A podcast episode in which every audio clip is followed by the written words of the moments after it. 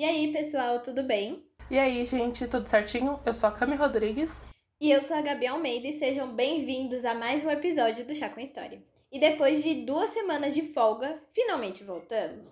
Paramos porque, né, nossas vidas estavam um caos, mas voltamos com um tema bem babadeiro, né, Cami? Menina, não um tema, mas sim uma pessoa babadeira. Hoje a gente vai falar de Charles Maurice Talleyrand. Se estamos falando certo, não sabemos. Botamos aqui no Google Tradutor, entendeu? Mas o Charles, ele comandou duas revoltas, enganou 20 reis e pode ter sido a pessoa fundadora da Europa, é certo isso, cara? Pode ser, gente. Vem aí uma pessoa polêmica. Então, preparados para muita treta, traição e até treta com o baixinho mais famoso da Europa, Napoleão Bonaparte? Então, pega sua xícara de chá e vem aprender a história com a gente. Solta o beat, Napoleão Bonaparte.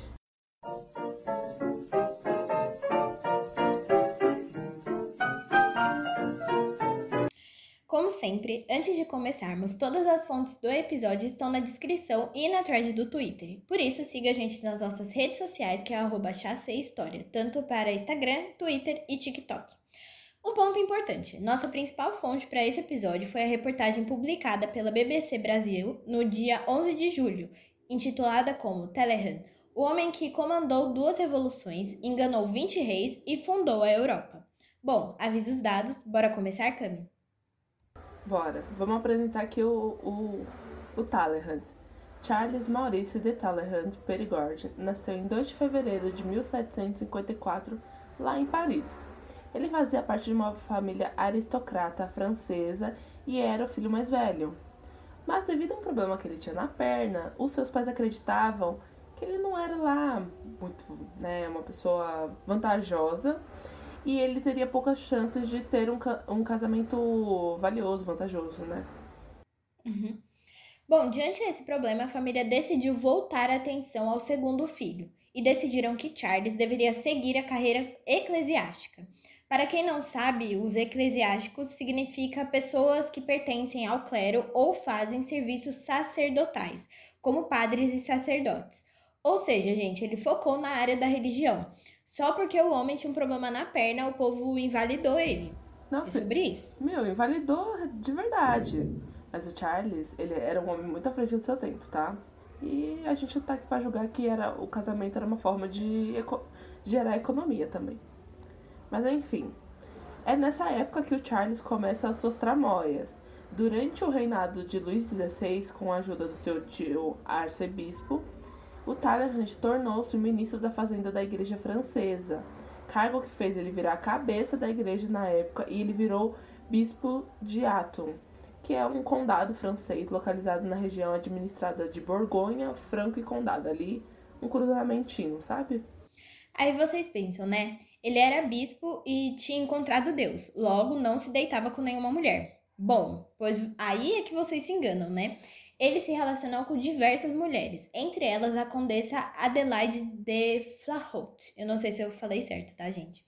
A mãe do seu único filho. Então, além dele ter se envolvido com várias mulheres, ele teve um filhinho. Gente, por falar nesse negócio de celibato e tudo mais, é, divulgado pela igreja e tudo mais, vocês sabem por que os padres não podem se casar? Então, gente, é porque Deus não quer? Bom, não. Na verdade, no começo existiam algumas pessoas que não se casavam por opção mesmo durante a Idade Média, né, do século V ao XV, a igreja resolveu proibir de vez o casamento das pessoas que estavam, que estavam relacionadas a elas, tipo padre, arcebispo, freiras, etc. Mas qual é o real motivo, Gabs? Tá, gente, eu respondo para vocês que é tipo uma resposta bem óbvia: dinheiro. Vocês aí achando que era porque Deus quis ou porque a Bíblia diz. Tem uma parte na Bíblia, né, que os estudiosos falam que os homens eles devem abster-se das mulheres, ou seja, não se relacionar nem coisa do tipo. Mas a verdade é que a igreja é uma instituição enorme que tem muitas riquezas. Eles já mantêm os seus fiéis que espalham a palavra de Deus, né, como um todo nas igrejas. E, é, mas e se essas pessoas tivessem filhos, mulheres ou algum parente para manter também? Sairia muito mais caro. Então, o que a igreja resolveu fazer? Proibir.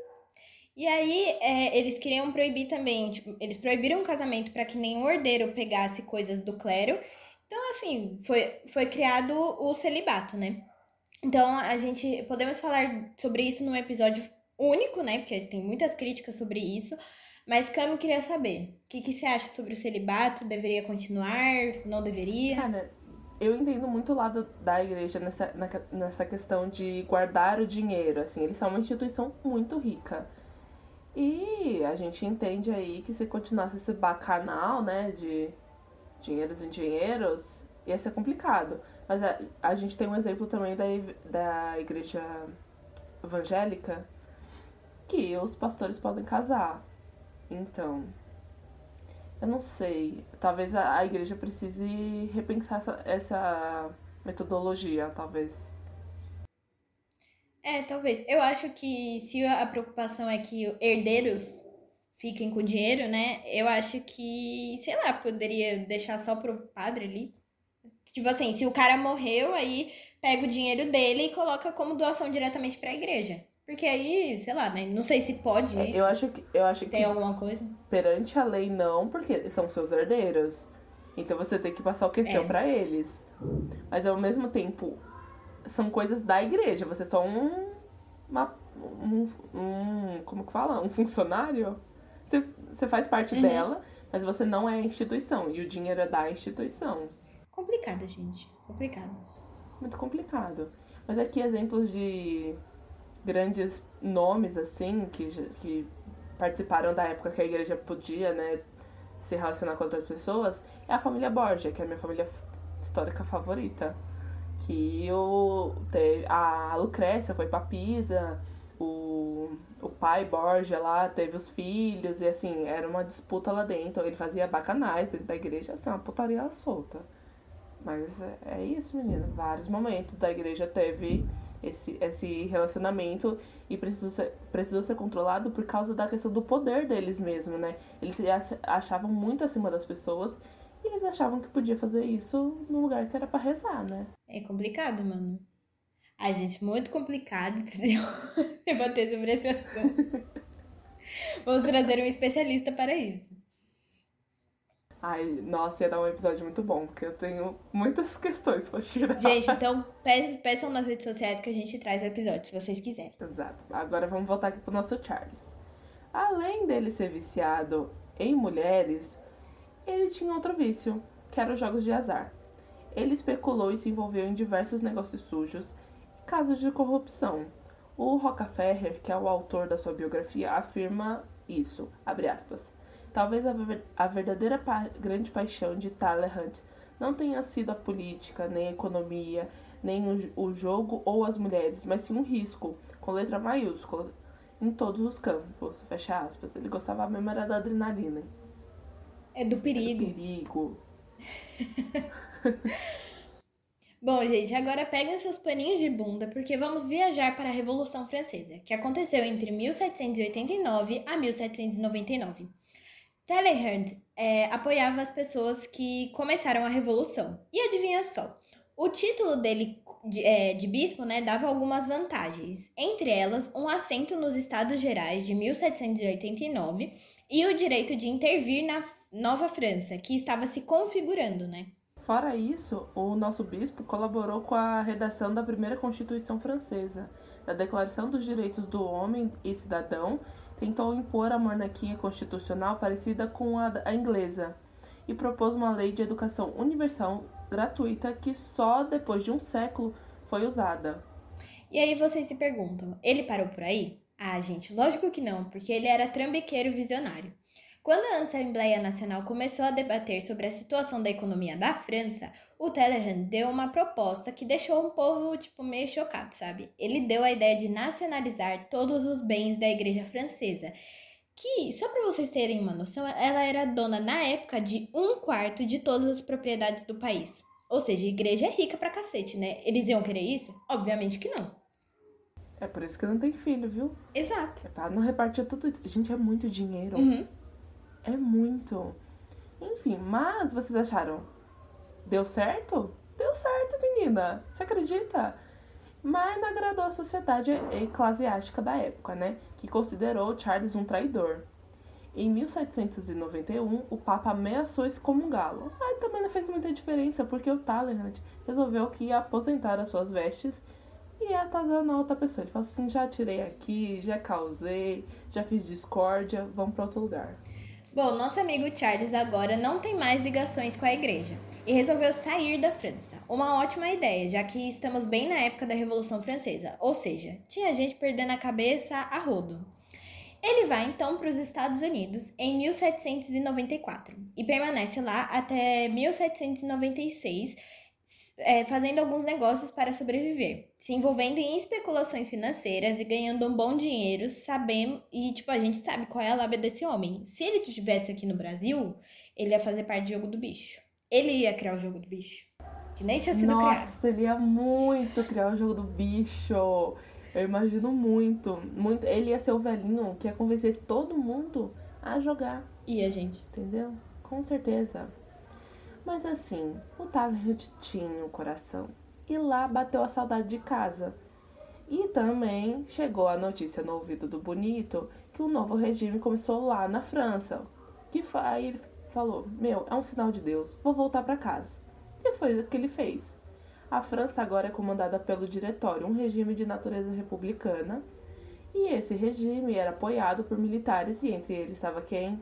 O famoso, o baixinho, Napoleão Bonaparte. E é aí que a vida do Charles e do Napoleão se cruzam. Charles se tornou ministro das Relações Exteriores e o Napoleão um militar proeminente. Eles se aproximaram e se tornaram melhores amigos, gente, olha só. A amizade rendeu, viu? Napoleão queria ser muito mais do que um general. Então, após uma série de vitórias militares na Europa e arquitetar com Charles, né? O Napoleão resolve dar um golpe de Estado em 9 de novembro de 1799. Napoleão estabelece um novo regime também de origem republicana, só que dessa vez se chama consulado, onde o poder é dividido em três consoles. E é claro, o primeiro e mais importante era o Napoleão. A primeira decisão do Napoleão é manter a posição do amigo como ministro das Relações Exteriores e dar mais títulos, afinal ele sabia que era muito importante ter alguém como Charles ao seu lado, porque o Charles era muito bom em negociar. E assim, guardem essa informação: o fato do Charles saber como conversar, como gerenciar as pessoas usando só a lábia, fez a diferença. Fez a diferença, gente. E por falar do nosso querido Napoleão, vocês sabem qual a altura dele? É uma curiosidade muito grande. Vocês pensam assim, ele tem 1,40, 1,50, que é um homem baixinho. Quanto ele tem, Cami? Ele tem 1,69, né? Acho que era 68, não era? Exato, aí. 1,69, 1,68. Ele é, tipo, pouca coisa mais alto que eu. Tenho 1,67. E, cara, eu sempre imaginei ele muito pequeno. Aí a Gabi, ela me mandou essa informação, né? Ela falou assim, Cami, você não acredita. Napoleão não era pequeno, não. Aí nessa informação que tinha, tava falando pessoas que realmente eram baixinhas. Sabe quem era muito baixinho? Alexandre o Grande. Eu não tenho. Que tinha 1,50. 1,50. 1,50. 1,50. Ou Alexandre o Grande. Nada mais irônico que isso. Nada irônicosíssimo. Aí vocês perguntam, gente, como essas pessoas mediram e tudo mais. O Alexandre o Grande, eu acho que foram estudos de, de estrutura, tipo, tamanho do pé, essas coisas. Mas eu acho que o Napoleão, acho que deu, deu pra medir ele, né? Acho que deu, não deu? Não sei que ele foi. Não sei. Porque a tecnologia já tava avançada. É, eu acho que eles fizeram alguns estudos mesmo de, é, de ossada e tal. É. Mas é muito louco pensar que o Napoleão, que é, todo mundo sempre fala, ah, e o baixinho, que não sei o quê. Gente, mas ele não era baixinho. É, tipo, eu lembro que tinha um. Aquele filme Uma Noite no Museu, tem uma hora que aparece Napoleão Bonaparte, o ator é super baixo. Aí eu falei, gente, mas ele era dessa altura. mas não era, gente, tá vendo? Ele é da altura da Cami. E a Cami é alta. E eu tenho 1,63. Eu sou super baixa. Super baixa não, entre aspas, né? Baixinho. Você é maior que Alexandre Grande, amiga. Sou. Olha lá, venceu. Venci, venci, gente. Eu vou, vou espalhar essa informação para todo mundo agora. Vou colocar na minha bio do, das redes sociais. Maior que Alexandre o Grande. eu, eu amei esse título. Mas aí, gente, voltando ao assunto aqui, quem tem poder sempre quer mais, né? Como diz o ditado. Bom, Napoleão queria estar em pé de igualdade com os monarcas de todo mundo. E aí, o que, que ele resolveu fazer? Em 28 de maio de 1804, ele derruba o consulado e impõe o império, e se autoproclama imperador. Charles continua a crescer lado a lado com o amigo, né? Agora ele é grão-camarista, vice-eleitor do primeiro império francês e príncipe de Benevento. E aí vocês pensam, o, os pais dele, tipo, simplesmente cagaram para ele porque ele tinha um problema na perna. O homem virou príncipe. Um beijo para vocês. Você viu? Seus amigos fazem isso por você? Colocam você como príncipe de Benevento? Não fazem, amigo. E ali, ó, e aí vocês pensam, nossa, essa amizade seguiu até o fim da vida, né? Porque, meu, o cara tava aí, ganhando títulos e tal. Napoleão sendo aconselhado pela, pelo amigo, vivendo na glória da França, né? No auge da alegria, certo? Bom, não foi bem por aí o poder subiu ainda mais na cabeça do Napoleão e ele começou a, que a quebrar as alianças que o Charles e os outros representantes da França já tinham feito, né? Já estava estabelecido essa, esse acordo. E ele começou a invadir a terra dos aliados, o que foi um grande desaforo para a Espanha e a Rússia. O Charles também não gostava nada, nada de como Napoleão estava liderando e de atitudes que ele estava tomando, para piorar, ele tinha que presenciar tudo. Então, tipo, o Napoleão, ele também não era uma pessoa lá muito dos direitos humanos, é, sabe? E bateu de frente então, às ideias, né? Muito. E assim, ele tomava atitudes muito precipitadas. Ele achou que ele podia invadir a, a Rússia, né? Claro que ele quebrou a cara, né? Ao terreno da Rússia. É muito complicado de invadir. Eles têm táticas ótimas, aliás. Exato. De de. Como é que fala? De ataque? De acabar com a terra, assim. Ah, eles largam a cidade e acabam com a terra e as pessoas não conseguem sobreviver ali. É, gente, foi o que aconteceu quando Hitler tentou atacar a Rússia. Foi, tipo, a mesma estratégia que ele usou e ele foi tão burro, mas tão burro, que ele usou a mesma estratégia do Napoleão, sabendo que todo mundo podia morrer. E foi aí que ele que perdeu a Segunda Guerra, né? Então. É, é da terra arrasada, né? Que fala. Isso. Tipo, é, tipo, ele, eles meio que destroem tudo e não deixam nenhum recurso para você. Sei lá, tipo, se tem uma fonte de água, tinha um rio ali, eles vão foder o rio para você não ter acesso àquela água, entendeu? Deixar, tipo, sem vida completamente a terra que, que tá ali. É, uma estratégia muito boa, muito inteligente. Uhum. Bom, voltando aqui, né, ao nosso Charles. Cansado de viver, de viver toda aquela situação e acreditando que Napoleão já não servia mais para liderar a França, ele pede o afastamento das suas funções como ministro. E aí, em 1817, Charles decide se juntar aos inimigos de Napoleão e derrubá-lo. Ou seja, gente, vem golpe! Foram anos lá, é, ao lado dos inimigos e conspirando bastante, batalhando para derrubar o imperador servindo até mesmo de espião. E aí, gente, eu pergunto, qual personagem de Game of Thrones ele parece? Gente, ele é muito o Mindinho. O Mindinho. Sério. Ele é, ele é infiltrado, desgraçado. Ele é a junção do, do Mindinho com o Varys, porque o Varys tinha também as... Ele era fofoqueiro, né? A Maria Fifi de Westeros. Mas ele fazia tudo ali, ó, no silêncio, na calada. Exato. É sobre isso, gente. Então, mesmo sem a sua posição no ministério, o Napoleão ainda consultava o amigo, bem entre aspas, esse amigo, viu? E em 1808, ele levou o Charles a um congresso lá na Prússia. Lá, o Charles começou a ter conversas secretas com ninguém menos que o czar Alexandre I. Então, ele começou a trocar correspondências clandestinas com a Rússia e a Áustria. Mas você pensa, Cami, mas ninguém pegou esse homem, pelo amor de Deus. Se, vai e vem de carta, ninguém viu. Bom, o Charles, ele tava anos luz de inteligência e arrastou pra conspiração o ministro da polícia. Isso mesmo, então ele tava ali, ó, tinha os seus contatos. Ícone! Bom, gente, o homem fez de tudo mesmo. Ele apoiou até mesmo Luís XVIII, inimigo de Napoleão e primo do Duque de Enghien e de sangue Bourbon. Não sei se eu falei certo tá, o sobrenome. Família que o Charles não gostava nada. E, gente, ele se aliou ao inimigo do amigo e ao inimigo dele. Tá vendo? Ele é duas caras, adorei ele. Mas sabia que ele é, é... Mas ele sabia que o cara, né, o Luís XVIII, era melhor tirano do que o o imperador que já tava, né? O nosso querido Napoleão. Pois é, menina. Ele preferiu trazer o, o sangue bourbon, que já tava ali parado há anos, né? Com algumas quedas. Ele falou assim, é melhor do que esse tirano desgraçado que tá aqui. Uhum. Mas como dizem que o negócio é persistir, em abril de 1814, Napoleão é derrotado em batalha em Leipzig e teve que renunciar. O Charles colocou o Luís XVIII no poder e com a queda do Napoleão, a Europa começou a se restabelecer, né? Ela precisou mesmo. E por isso ocorreu o Congresso de Viena, o encontro internacional trouxe os representantes de toda a Europa para trazerem as fronteiras de volta. E sabe quem representou a França? Claro, o dono da lábia, o maravilhoso, o traíra, talvez não, o Charles mesmo. Sim, e eles precisaram e muito dessa habilidade de Charles. As quatro grandes potências queriam acabar com a França, mas Charles não deixou que isso acontecesse apenas sabendo conversar, e com certeza sua gestão ali foi crucial para o futuro da França. Nosso amigo Charles seguiu aí em paz até 1824, quando Luís XVIII faleceu, e foi sucedido por seu irmão, Carlos X, já que ele não possuía filhos. Como já tinha virado costume, né? Charles não gostou? Ele tira. Foda-se. Então ele fez o quê? Ele arquitetou uma forma de derrubar o monarca.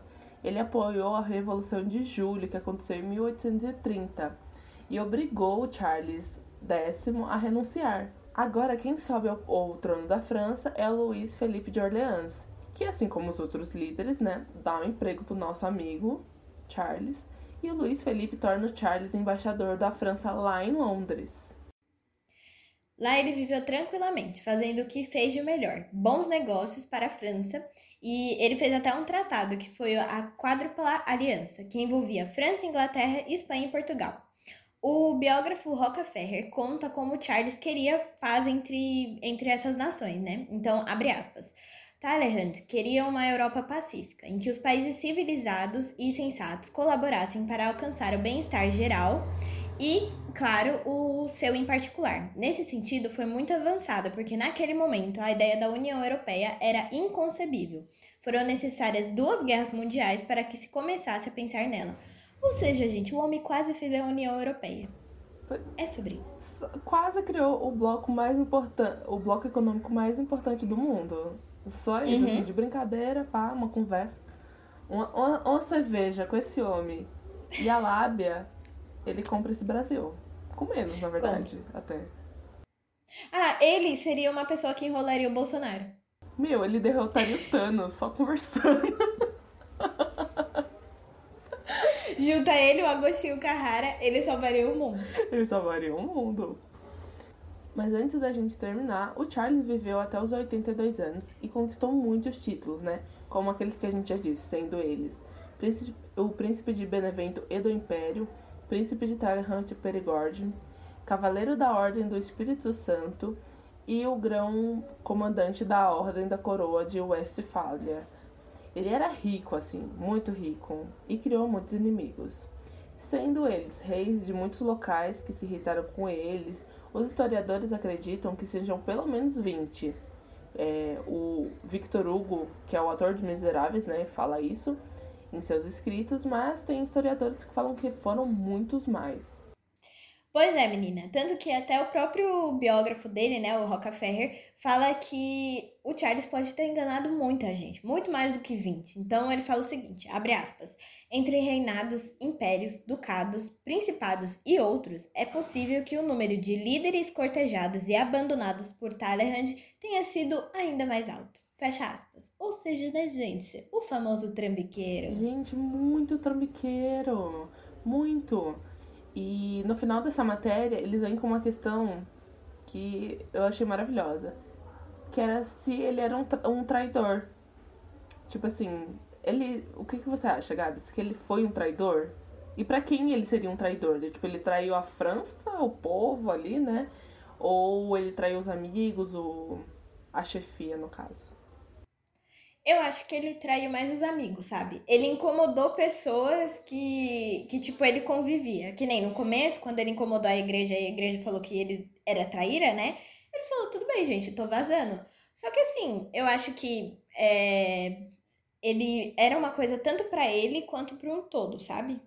Tipo, ele queria se aumentar o ego dele, mas também aumentar tipo, ajudar a população, assim, entre aspas. Principalmente com a parte do Napoleão, né? O que, que você acha, Camila? Cara, eu. Eu acho que ele. Assim, ele sabia o que ele estava fazendo e ele era ambicioso. Mas tem uhum. naquela parte que a gente fala sobre. Ele achava que o Napoleão não era mais um bom líder, né, pra França. Então, eu acho assim, que ele entendia que ele precisava. Man... Ele, ele queria um país bom para as pessoas, assim. É, é, essa coisa que o Rockefeller também fala.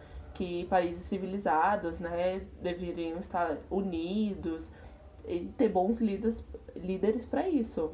Tipo, não adianta nada ser um puta país incrível, com recursos, se você não tem um bom líder. O Brasil é um exemplo disso, né? Coffee, coffee. Coffee, coffee, tudo bom. Mas, enfim, gente, eu super concordo com o que a Cami disse. Eu não acho que ele se encaixa muito num traidor. Eu acho só que ele, ele tem algumas coisas que ele fez para benefício próprio, obviamente, porque o cara se tornou, tipo, ricaço, né? E outras coisas ele ajudou, que nem a parte, tipo, ele ajudou a reestruturar a França. Ele ajudou a reestruturar a Europa depois de vários, vários turbulentos momentos que a Europa já passou.